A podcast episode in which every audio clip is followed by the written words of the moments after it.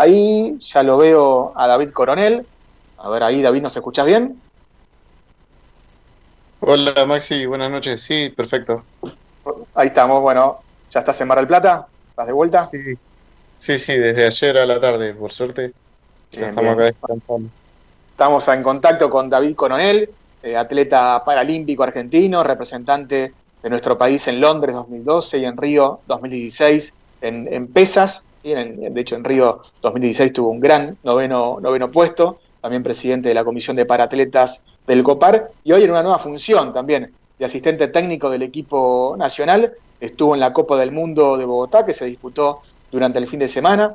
Estuvo junto con tres deportistas, Lourdes Maciel en la categoría hasta 45 kilos, con Federico Medina en la categoría hasta 54 y con Lucas Toledo en la categoría hasta 65. Y bueno, grandes resultados. Ahí David se puso el equipo al hombro, también el técnico Adrián, Adrián Zanola, pero bueno, fue David, le tocó viajar en esta primera salida al exterior después de varios meses de, cuarentena y entrenamiento en la Argentina. Lourdes Maciel, para, dar, para introducir la charla con, con David, logró el primer puesto en la Copa del Mundo, ¿sí? no está clasificada para Tokio, ya David nos va a contar por qué no está clasificada, pero logró un gran primer puesto Lourdes Maciel en la Copa del Mundo y Federico Medina metió un doblete, primer puesto en junior y tercer puesto en mayores en la categoría hasta 76 kilos. Así que, bueno, David, echa la introducción de lo que estás haciendo, de lo que ocurrió en Bogotá, de los deportistas argentinos que, fueron allá. Contanos cómo fue, cómo fue esta experiencia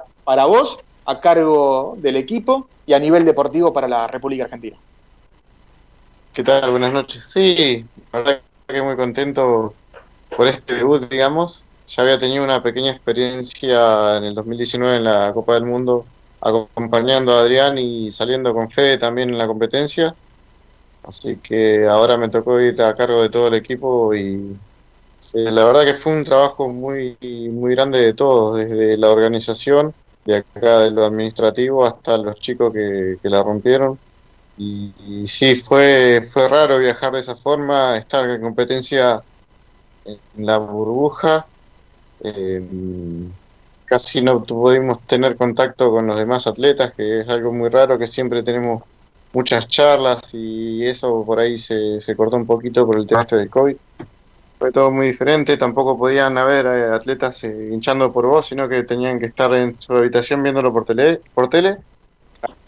Y bueno, para empezar, sí, Lu la, la rompió, le fue muy bien, mejoró su marca, eh, aumentó la marca MQS que tiene para Tokio y nada, intentamos subirla más, pero bueno, a veces es difícil que los jueces unifiquen un criterio y por ahí por un pequeño error eh, te quedas con el intento nulo, pero la verdad que hizo un excelente papel y ahora esperar nada más. Corregime, Lourdes también estuvo trabajando en atletismo, ¿no? O sea, hacía atletismo y después fue, fue para el lado de las pesas sí, Sí, esa chiquita estuvo con el, con el atletismo, con el fondo y medio fondo y eh, desde a partir del 2018 empezó con nosotros y la verdad que apostamos a ella y está haciendo un excelente trabajo. Se la sacaste a Beto Rodríguez, el presidente del COPAR. ya le dije, no hay devoluciones. ¿Qué futuro le ves a, qué futuro le ves a Lourdes? No, la verdad que tiene un futuro enorme y y tratamos de apoyarla lo mejor posible. Ahora esperando que intentarle conseguir la bipartita o si no prepararnos a full para el, campeonato del mundo a fin de año. Bien, ¿qué es la bipartita? Es la invitación que se lleva entre las dos partes, sea de la organización de Tokio y Copar. Bien, o sea, hay, hay una posibilidad para que Lourdes vaya a Tokio entonces, no está todavía. Sí, sí, al ser una atleta joven, tener la MQS y haber participado en los Juegos de Lima, hay una posibilidad. Bueno, el reglamento dice que tiene que tener los mundiales, pero ojalá que se pueda dar, ya que los otros dos chicos que estaban en carrera tuvieron lesiones y, problemas de salud y lo lamentamos, pero bueno, habrá que esperar, por ahí hay una chance más para ellos, pero se ve medio complicado Claro, le faltó un mundial, ¿no? Con un mundial más hubiera estado clasificada. Sí, con el Mundial de Kazajistán que, no pudo ir. Claro. Y contanos un poquito de Federico Medina, ¿sí? En la categoría hasta 54 kilos, primer puesto junior, tercer puesto en mayores. ¿Es habitual que ocurra algo así? Eh, bueno, es una recompensa de todo el esfuerzo que Fede viene haciendo hace mucho. Ahora en la cuarentena invirtió parte de su beca en comprarse material. se llevó material del gimnasio para su casa, estuvo entrenando muy fuerte. No era del, equipo original, pero viste, cuando hay imprevistos y hay alguien que está preparado para ese momento, eh, suelen pasar estas recompensas. Bien, muy bien. ¿Y de dónde es Federico? ¿De dónde es? Vimos que fue recibido ahí por la familia con casi como una fiesta. Hicieron una hermosa caravana ahí en Otamendi. Eh, lo vi y nada, me emocioné bastante y me gustó ver eso. Y es, como te digo, un premio a todo su esfuerzo y, dedicación de este último tiempo. Eh, en la pandemia entrenó mucho, se esforzó, bajó de categoría y, nada, ahí está disfrutando de, familia ahora. Estamos hablando con David Coronel, que es hombre de, las de las pesas adaptadas, representante argentino en los Juegos Paralímpicos de Londres 2012, de Río 2016, presidente de la Comisión de Paratletas del COPAR, del Comité Paralímpico Argentino. Hoy ya no. ¿Ya no? No, no, ya desde el año pasado tuvimos una votación y elegimos a Giselle Muñoz de para, de para tenis de mesa. Tenés razón, tenés razón, está, Giselle ahí como... ¿Vos quedaste como vicepresidente o no? Sí, sí. Ah, por eso, ahí me, perdón, la, confusión mía, como, como, vicepresidente, pero bueno, ahí estás activo en lo que tiene que ver no solamente, ya, dejaste tu, tu lugar como deportista y enseguida encontraste un espacio en, en, un cuerpo técnico y también en la dirigencia deportiva. ¿Cómo te llevas en este nuevo rol entre, entre estar en un cuerpo técnico y la dirigencia deportiva?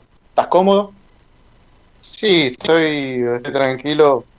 Eh, bueno, este año fue muy raro, el año pasado.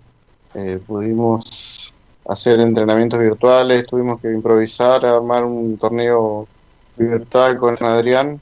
Eh, hicimos el reclutamiento virtual también, así que fue todo muy diferente. Y, la verdad que está bueno, me siento cómodo.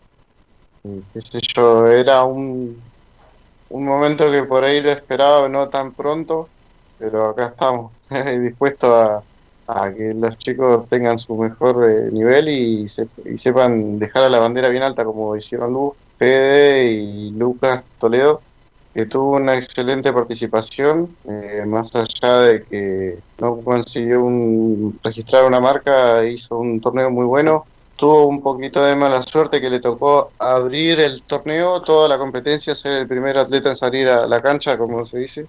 Claro. Tener jueces de categoría 3 y bueno, eh, nada, él iba para adelante, y le hizo todo lo que yo le dije. Eh, a veces por unos pequeños fallos eh, no salen las cosas, pero ojalá que en un futuro los jueces sean ex atletas o entrenadores y sepan lo que es estar ahí abajo de la barra y hacerlo tan perfecto como te lo piden. Claro. Eh, dijiste recién, Lucas hizo todo lo que yo le dije. ¿Vos a, tus entrenadores también hacías todo lo que ellos te decían o, no? ¿O eras un poco más caprichoso? Y había momentos que, bueno, que no era tan atento, pero eh, la palabra del jefe es jefe. Muy bien. Ahí Joaquín Final tiene una pregunta para hacerte, David. Vale. David, ¿cómo te va? Bueno, agradecerte antes que nada por la información que nos fuiste mandando el viernes y sábado, las fotos. Nosotros hicimos lo nuestro con unos videos que preparó mágicamente Damián. Muy grande. te saco un poco de Colombia y te pregunto por la actualidad de Rodrigo Villamarín y de Luca Gareca. Bueno, Rodri tuvo un problema de salud. Eh, ahora creo que está esperando la alta. Eh, y bueno, la, lástima que no pudo viajar, que estábamos preparando muy bien y esperábamos aumentar la marca bastante amplia. Pero bueno, como te digo, son imprevistos que se pueden dar y, esperemos que esté pronto en actividad y prepararnos para, para lo que viene, sea Tokio o el Mundial a fin de año también, que es uno de los objetivos en que él vaya y haga un gran torneo.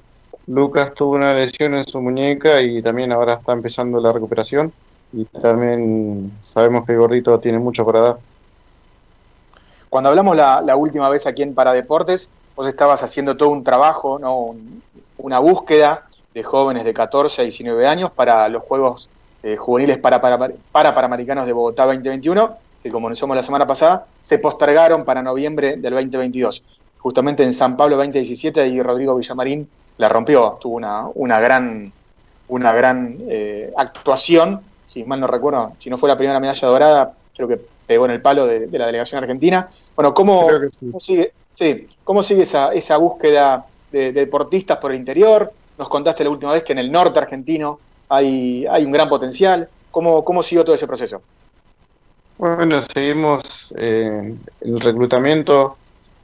Eh, se suspendieron los juegos, sí, a último momento nos enteramos el sábado, viernes, sábado creo. Bueno, es una oportunidad de seguir trabajando y de seguir sumando gente, que los chicos mejoren sus marcas, como lo hizo Fede, mejoró 10 kilos desde su último torneo internacional. Eh, Lucas también tiene mucho futuro y yo sé que, próximamente va, se va a revelar y va, va a dar que hablar. Después hay dos o tres chicos más que se están preparando. Hace poco también de misiones, si no me equivoco, reclutamos dos chicas más que se están preparando y bueno, hay que tomarlo como una oportunidad de que de aumentar el equipo y de que sus marcas eh, progresen y puedan hacerlo. Los juegos para Pan Junior son eh, muy importantes para la región. Ya se ha notado con todos los resultados que tuvieron los chicos desde que se empiezan a hacer y como lo ves, el presente del deporte paralímpico salió todo de ahí. Eh, muchos atletas están ahí, como Hernán, Curra, eh, no sé, Rodrigo también, muchos atletas más.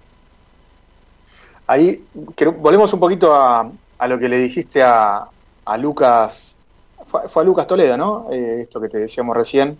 ¿Qué le dijiste antes de la competencia? ¿Cuál fue la, la indicación tuya. Contanos un poquito la intimidad de esa indicación.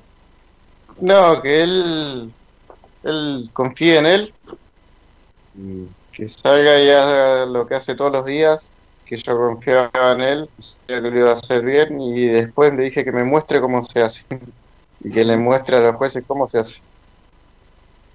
¿Qué, qué, qué no vieron los jueces? Eh, creo que fue un pequeño oscilamiento en el pecho, pero como te digo, el reglamento es demasiado exigente y hay que saber lo que se siente estar ahí abajo y creo que deberían probarlo también. ¿Cuál es tu sueño ahora como, como hombre de, la parte técnica? ¿no? Dejaste tu, tu lado deportivo, no sé si en algún torneo tenés pensado competir, eh, pero bueno, ahora que la, la, carrera de un entrenador tal vez incluso es más larga que la de un deportista, pero si te pones en una serie de objetivos, decís, bueno, como entrenador me gustaría qué tres puntos poder desarrollar en, tu carrera eh, deportiva allá del otro lado. Eh, bueno, que, Argentina se convierta en una potencia del parapower, por lo menos en la región, o a nivel mundial sería un, lo, más esperado, que tengamos eh, más representantes en los Juegos Paralímpicos y nada. Ojalá que en algún momento Argentina pueda organizar por lo menos una Copa del Mundo o algún torneo internacional y eso sería una cosa muy grande y linda que podríamos hacer. Nada, eso. Y siempre que Argentina sea una potencia de, este deporte. Bien. ¿Hay chance de que Argentina, Argentina tiene todo para ser una potencia a nivel regional? En cuanto a material humano, sí, después hay que trabajar un poco más en desarrollarlo, pero eh, materia prima hay de sobra, solamente hay que buscarla bien y acompañarla mucho.